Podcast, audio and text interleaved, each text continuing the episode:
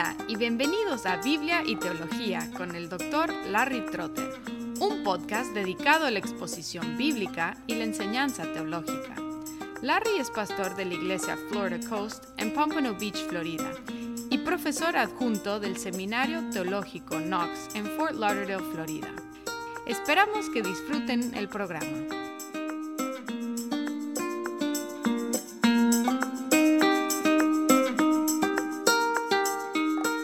Hola y bienvenidos de nuevo a Biblia y Teología. Esta serie se llama ¿Cómo nos llegó la Biblia?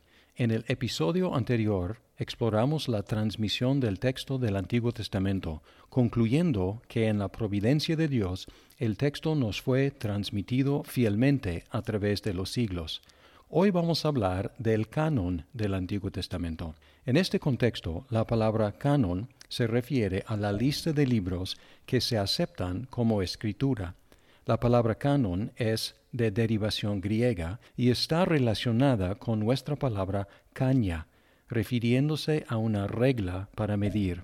En los documentos que tenemos, la primera aplicación registrada de esta palabra canon a la lista de libros de la Biblia fue por Atanasio en el año 352 después de Cristo. La cuestión del canon tiene que ver con cuáles son los libros dados por Dios a su pueblo. Una pregunta relacionada es sobre el proceso que sucedió para reconocer estos libros y recolectarlos en un solo libro.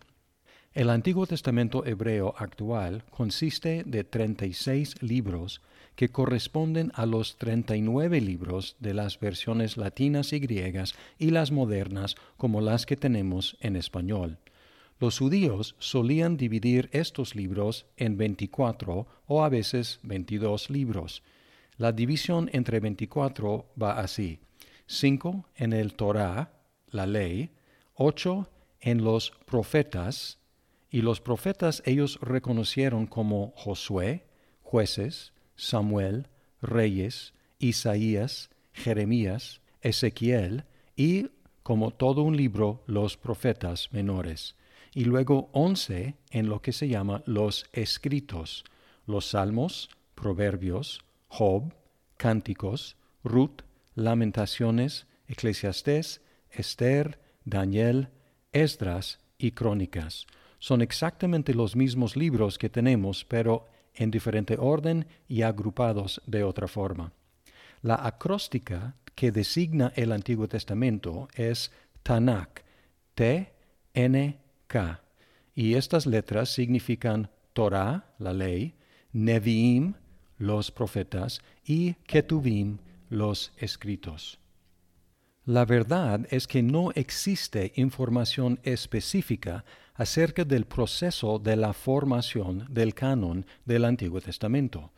La postura más conservadora afirma que el canon estaba completa para el año 400 antes de Cristo hay algunos que tienden a fechar la conclusión del proceso de canonización hasta alrededor de 100 años después de Cristo, pero una fecha razonable sería cerca de 300 años antes de Cristo. Y tenemos evidencias a favor de esta fecha.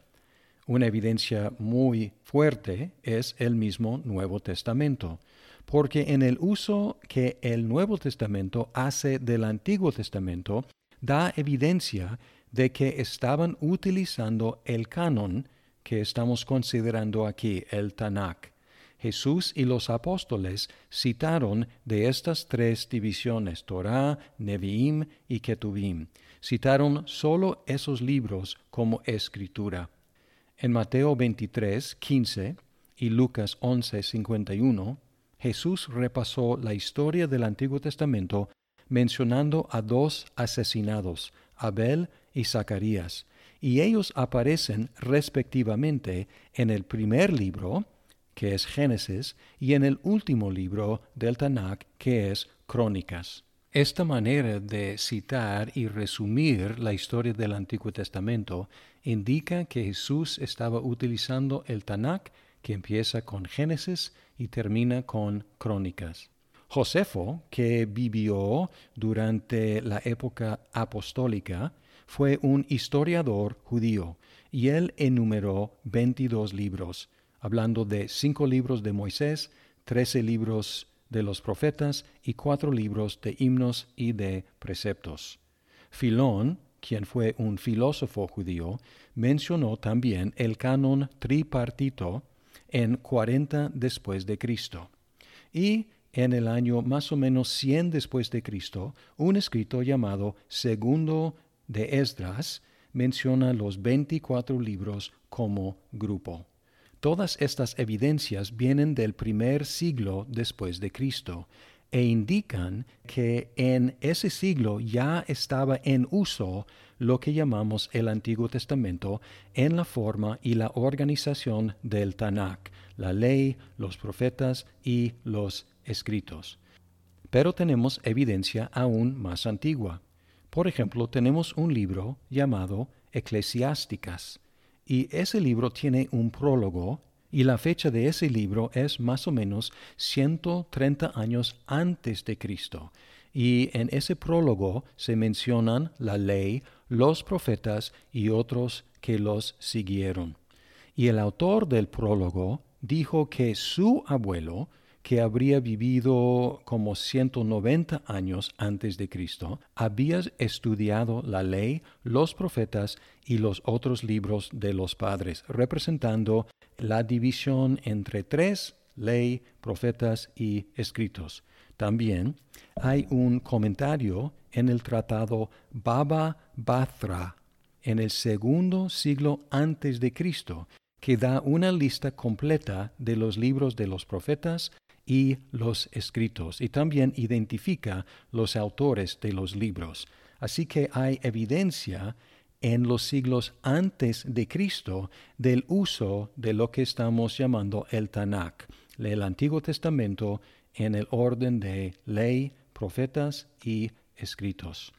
Algunos enfatizan la importancia del así llamado Concilio de Jamnia, e identifican la terminación del canon con este supuesto concilio alrededor de cien años después de Cristo. Después de la destrucción de Jerusalén en 70 después de Cristo, algunos judíos radicaron en Jamnia, que se convirtió en un centro de estudio bíblico. A veces se debatía la canonicidad de ciertos libros que ya eran recibidos como canónicos, como Ezequiel, Esther, Cánticos, Eclesiastés y Proverbios. Sin embargo, no hay evidencia de un concilio formal, pero posiblemente los debates académicos concluyeron con una reafirmación de los libros canónicos. Hay una cuestión también acerca de los libros que se llaman apócrifos o, en el contexto católico romano, deuterocanónicos. Hay 15 libros o porciones de libros en griego frecuentemente llamados apócrifos, y en el concilio de Trento, en 1546, la Iglesia Católica Romana reconoció 12 de ellos como parte del Antiguo Testamento. También las iglesias ortodoxas orientales reconocen los 15 más dos o tres otros. Y nunca hubo debate entre los judíos sobre estos libros apócrifos, porque nunca se consideraron canónicos entre los judíos. Solamente los católicos romanos y las iglesias ortodoxas orientales consideran estos libros como parte del Antiguo Testamento. Algo pasó en la Septuaginta, que fue una traducción del hebreo a griego, aparecen 14 de estos libros y muchos padres de la Iglesia citaron estos libros como escritura, aunque algunos los cuestionaban. Y luego, el Papa Damasco comisionó a Jerónimo a preparar una versión de la Biblia en latín, y estamos hablando de más o menos 400 después de Cristo. Jerónimo siguió el canon judío, pero incluyó en una sección aparte los libros apócrifos, explicando en su prefacio la diferencia entre los libros canónicos y los libros apócrifos. Sin embargo, los escribas que copiaban esta traducción en latín, que se llama la Vulgata, no siempre copiaban el prefacio, y por lo tanto muchos al recibir las copias asumían que estos libros apócrifos eran parte del Antiguo Testamento. Además, las iglesias romanas y ortodoxas empezaron a basar algunas de sus creencias y prácticas en estos libros apócrifos, por ejemplo, el purgatorio y la oración a favor de los muertos. Sin embargo, se identificaron como parte del canon por error, por no hacer caso o no saber del prefacio de Jerónimo que explicó claramente la diferencia entre el canon y estos libros no canónicos. Por eso su inclusión no se justifica. Podemos hacer algunas conclusiones generales sobre el proceso de canonización. Aunque no tenemos mucha información acerca del proceso, podemos decir que desde el principio el pueblo de Dios recibió las palabras de Dios como normativas y por lo menos en algunos casos las escribió para ser leídas y obedecidas. Pueden leer, por ejemplo, Éxodo 24.4, Deuteronomio 31, 9 al 11, y Deuteronomio 17, 18 al 20. También la ley de Dios escrita se consideraba la norma divina a través de toda la historia de Israel, aunque por supuesto había mucha desobediencia en la práctica. Podemos ver primero de Reyes 2, 1 al 3, segundo de Reyes 14, 6, capítulo 24, 2 y 3, y Nehemías 8, 1 al 10, para ver evidencia de que se suponía que la ley de Dios escrita era la norma para Israel. Los profetas anteriores, en lenguaje del Tanakh, Josué, jueces, Samuel, reyes, registraron la aplicación de las condiciones del pacto promulgado en el Torá al pueblo de Dios en la tierra prometida. En nuestro lenguaje y en nuestras Biblias consideramos estos libros como libros históricos, pero para los judíos eran libros proféticos. ¿Y por qué proféticos? Porque los reconocieron como autoritativos, como los libros escritos por el profeta por excelencia, Moisés. Los profetas posteriores, Isaías, Jeremías, Ezequiel, y los doce profetas menores se consideraron y fueron reconocidos inmediatamente como inspirados abogados de la ley de Dios. Los llamamientos de Isaías, Jeremías y Ezequiel son paralelos al llamamiento de Moisés en su estructura. Primero hay una confrontación divina, luego la palabra de introducción, una comisión, una objeción, un consuelo, y luego una señal. Así que estos profetas se presentan como seguidores en el mismo patrón de Moisés, promulgando la misma palabra de Dios. Los escritos son más heterogéneos, pero en general tienen que ver con la aplicación de la ley al culto y a la vida espiritual de los judíos. Así que, en lugar de ser aprobados por decisiones oficiales, los libros eran recibidos popularmente como proféticos en el sentido de ser inspirados por Dios.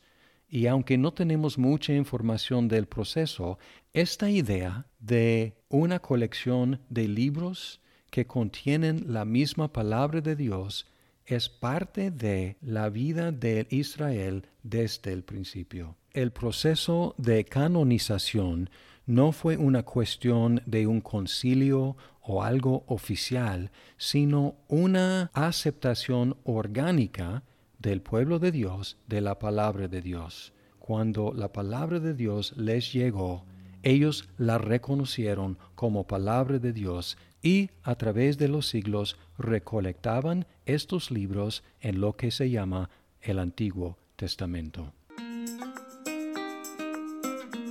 Muchas gracias por escuchar este episodio de Biblia y Teología. Esperamos que el programa sea de provecho para su vida. Hasta pronto.